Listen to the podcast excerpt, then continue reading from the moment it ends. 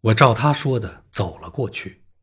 这是一所很漂亮的农舍，房前的草坪一直通到小河边，小径两边种着一簇簇美丽的绣球花和紫丁香。后门敞开着，一个面色恭谨的管家正在等待着我。这边走，先生。他说着，引我进了一条长长的过道。从后面的楼梯上楼，来到一间很舒适的卧室。卧室的窗户俯视着前面的小河。屋子里已为我准备好了一整套的衣物和所有的配饰。有一套咖啡色的法兰绒西服，有衬衫、衬领、领带、刮脸用具、梳头刷子。甚至还有一双款式独特的皮鞋。瓦尔特爵士觉得雷吉先生的衣物可能比较适合你，先生。管家对我说：“他总留有一些衣物在这儿，因为他每个周末都到这里来。隔壁是洗澡间，我已经给你放好了热水。晚餐还有半小时，到时您会听到铃声的。”恭谨的管家退下，我坐到印花布面的安乐椅里，愣愣的等着。这一切简直像童话剧中的情节。上一刻我还是一个乞丐，下一刻我便坐在了舒适与奢侈之中。显然，瓦尔特爵士已经完全信任了我，虽然原因我现在还不太明白。我在镜子里打量自己，我的样子粗野而憔悴，脸色焦黑，胡须有半个月没刮过了，眼睛和耳朵里都是灰尘，穿着俗气的衬衫和老式的不成样子的花格呢外套，没有衬领，脚上的靴子也有大半个月没擦过了。总之，我看上去十足一个流浪汉。或者牲畜贩子，而就是这个我，现在却被这位一本正经的管家请进了优雅富贵的殿堂。尤其令人惊异的是，他们对我做了这一切，连我的真实姓名也不知道。我决定不再多费脑筋，且放心领受上帝对我的这份恩赐。于是，我刮了脸，奢侈的洗了个澡，穿上干净的衬衣和挺阔合身的外套。待我捯饬完备，镜子里的我变成了一个体面潇洒的翩翩青年。餐厅里灯光幽暗，瓦尔特爵士在点着银烛的小圆桌旁等着我，他显得自信、高雅而坚定。脸上的神情好像在表明，他就是国家、法律和制度的化身。看到他，我心里忽然一阵胆怯，觉得自己好像是一个多管闲事的外来者。我想，他大概不知道我的真实身份，否则他不会这样款待我。我该怎么办？我不能就这样。蒙混着接受他的盛情，我真难以表达对您的感激，先生。但我必须把事情说清楚。于是我开口说：“我虽然清白无辜，但我是个警方正在追捕的人，我必须把这一点告诉你。你要是马上赶我走，我也不会见怪。”他露出微笑：“没有关系。”别让这事儿影响你的胃口。我们吃完饭再谈这个吧。这顿饭我吃的前所未有的香甜，一整天来，除了在火车上的一个三明治外，我再没吃过一点东西。饭后，瓦尔特爵士还请我喝了上好的香槟和珍藏的葡萄酒，真是对我给足了面子。我坐在那里。有管家和一个男仆殷勤的伺候着，想想我这二十多天来的日子，过得像个土匪，每个人都与我作对，心情便激动的无法抑制。我高兴的与瓦尔特爵士聊了起来。我说了，在非洲赞比西河有一种厉害的虎头鱼，一不小心它就会咬掉你的指头。我们还讨论了世界各地的户外活动。他年轻时经常打猎，所以这是他感兴趣的话题。然后，我们到他书房里去喝咖啡。这间书房四壁全是书籍和奖杯、银盾，又宽敞又整洁又舒适。我当时就下定了决心，等我办完这件大事。有了自己的房子，我也要搞这么一间书房。喝完咖啡，杯盘撤走之后，我们点上了雪茄。我的主人双腿横搭在椅子一边的扶手上，舒服的躺着，吩咐我开始讲述我自己的经历。我这一切。都是照哈里信中的指示做的。他说：“他说我能得到的回报，是你将告诉我一个令人兴奋的故事。我现在洗耳恭听，汉内先生。”我注意到他称呼我的真名，心中一怔。我开始从头讲起。我讲了我在伦敦时的百无聊赖。我那晚回家，在门口碰见斯卡德，他急切求助的情形。我把斯卡德后来告诉我的所有关于卡洛里德斯和外交部茶会的事，一一告诉了他。听到这里，他搓起了嘴唇，发出了轻轻的笑声。然后我讲到斯卡德的被杀，他神情变得严肃起来。接着他又听我讲了宋乃公的事，我在加洛维荒原地区的亡命，以及我在小旅馆里破译斯卡德笔记的情形。笔记都在你手上？他急切地问。见我从口袋里掏出那个小本子，他才舒了一口气。我没讲那些笔记的内容。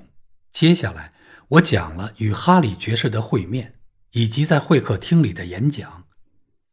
听到这里，他放声大笑起来。哈里讲了些废话，是不是？我想一定是的。他倒是个挺好的年轻人，只怪他那白痴一样的叔叔给他灌了满脑袋的垃圾。好了，继续讲，哈内先生。我那天装作养路工的事儿。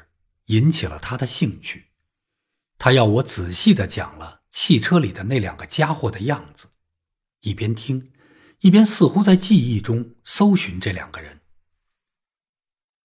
听到乔普利那个白痴在我手里倒了霉，他又开心的笑了出来。但在听我讲到荒原农舍里的那个老绅士时，他的神情又严肃了起来。他又要我仔细讲那个人的每一个特点：温和、秃顶、眼睑像鸟一样盖住眼睛，听上去像只凶险的秃鹫。他把你从警察手里救下来以后，你却炸掉了他的老巢，哈哈哈！你干的真带劲，真漂亮，棒！到这儿。我讲完了我的历险记，他缓缓起身，立在壁炉边的地毯上，俯视着我。你现在不必怕警察了，他说：“你在这里可以完全放心，他们不会再抓你了。”太棒了，苏格兰场！我欢呼道。他们抓住凶手了吗？没有。不过两个礼拜前，他们就已经把你从嫌疑犯名单中删去了。为什么呢？我惊讶的问。主要是因为我收到了斯卡德的一封信，我了解斯卡德的情况，他曾经为我办过几件事。这个人一半是天才，一半是怪才，但绝对诚实。糟糕的是，他有一种喜欢单干的毛病，这使得几乎所有的特工组织都没法用他。对他这样一个有特殊才能的人，这实在是太可惜了。我认为他是世界上最勇敢的人，面对任何艰难险阻，都从不畏惧，绝不退缩。我五月三十一日收到了他的一封信，可那时他已经死了一个星期了。信是二十三日写好寄出的。他当时显然没料到他很快会死。他的信通常要一个星期才到我的手中，总是先寄到西班牙，又绕到纽卡斯尔，然后才回到我这里。他有一种偏执，你知道，总要千方百计的掩藏自己的行踪。信里说了什么？我探问。没有什么。只说他遇到了危险，在一位好朋友处躲了起来，还说六月十五日前我还会收到他的来信。他没告诉我地址，只说他住在波特兰大厦附近。我认为他这封信的目的是为你开脱，以免有什么事情发生时把你牵连进来。我收到信后就去苏格兰场。仔细查阅了审案记录，确定你就是他信中说的那位朋友。我们对你的情况又做了调查，汉内先生，证明你是位令人敬佩的人。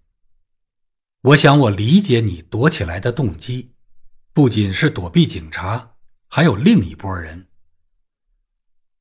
直到收到哈里的信后，我便猜到了其余的情形。所以这一个星期来，我一直在等候你。你可以想见，听到他这番话，我多么高兴，心里的一块大石头终于落地了。我又成了一个自由的人，我现在不再需要提防我自己国家的执法机构，只需集中全力对付邪恶的敌人。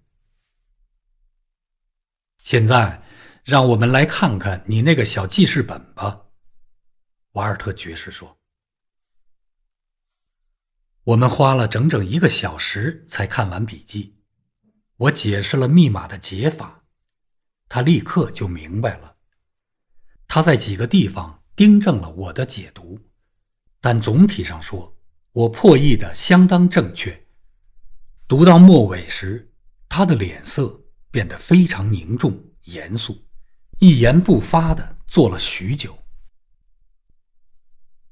我不知道该怎么评说。最后他说道：“在有一点上，斯卡德说对了，就是后天要举行高级军事会议。可这消息是怎么泄露出去的呢？这一点本身就够糟糕的了。至于其他的东西，什么战争了。”什么黑石头阴谋集团了？听上去简直像是天方夜谭、狂想而已。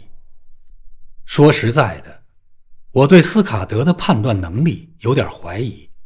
他的毛病就是过于想入非非。他那种艺术家的气质，总想把故事编得比上帝的安排还高明。他还有许多古怪的偏见，譬如说。一提起犹太人，一提起金融界巨头，他就恼火，就反感。还有什么黑石头？他用德文重复了一遍这个词。黑石头，简直就是廉价小说中的情节嘛。关于卡洛里德斯的种种说法，更是站不住脚的。我恰好知道一点儿。关于这位可敬的卡洛里德斯，他一切都好，肯定会比你我活得更长久。全欧洲没有哪一个国家想要他死。何况他近来对柏林和维也纳极尽讨好之能事，惹得我的上司们很不满意。不，斯卡德想的太离谱了。坦白地说，汉内，我不相信他说的这部分内容。的确有人在搞见不得阳光的勾当，斯卡德对此挖掘的太过火了，因而搭上了自己的性命。但我敢担保，这些勾当不过是些普通的间谍活动而已。某个欧洲强国搞间谍活动成瘾，其手法也没有什么特别的，他们是按件付费的，所以下面的喽啰们。不会只盯在一两件凶杀事件上，他们也要收集我们的海军布防情报，为他们的海事部门编辑资料。这不过是收集资料，备而不用，如此而已。这时，管家走了进来。伦敦来的长途电话，瓦尔特爵士，是伊斯先生来的，他要您亲自接听。我的主人走出去听电话。五分钟后，他走了回来，面色苍白。我向斯卡德的在天之灵道歉。他说：“今晚七点多，卡洛里德斯被暗杀了。”